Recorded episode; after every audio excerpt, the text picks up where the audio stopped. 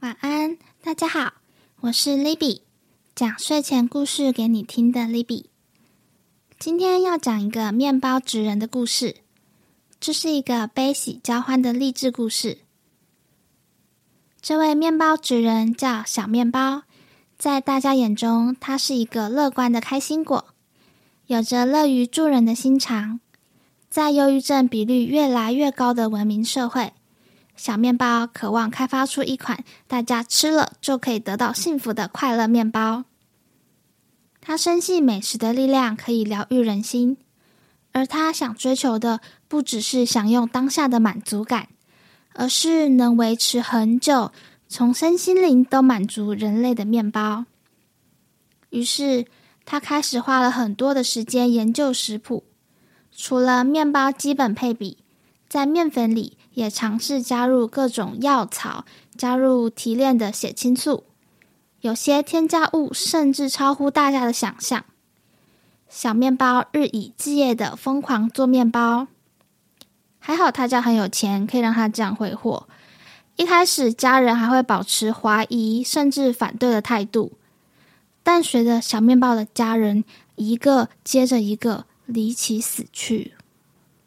渐渐的，再也没有人可以反对小面包了。小面包本人也非常努力，就算每天都在做出奇奇怪怪的面包，他还是相信这世界上会有那种神奇的面包诞生。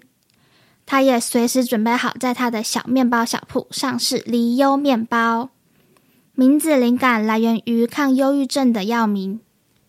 但这样的想法实在难以让人不做多想。有人怀疑他是不是在面包里加入化学药物？家人朋友试吃了，感觉到忧郁症的症状的确减缓了。这甚至打击到附近精神科诊所的生意。传言像雪球一样越滚越大，小面包瞬间成了 Google 热搜的关键字。他压根没想过自己会以这种方式出名。产品甚至被迫提前上架。小面包突然不知道自己到底在追求什么了。这一切到底有什么意义？在名利双收的情况下，好像一切都是合理的。只有心里的压力越来越大，小面包自己似乎也得了忧郁症。以生产抗忧郁面包出名的小面包，却因为忧郁症开始陷入自己的黑洞。一个平凡的星期天午后，小面包独自漫步在利比公园，呼吸着芬多精，看着小孩们嬉戏打闹，人们休闲的享受假日时光。他突然想起自己一开始。也就是在这个公园遇见面包师傅，想要做出能让人开心的面包。那时一切都是如此单纯。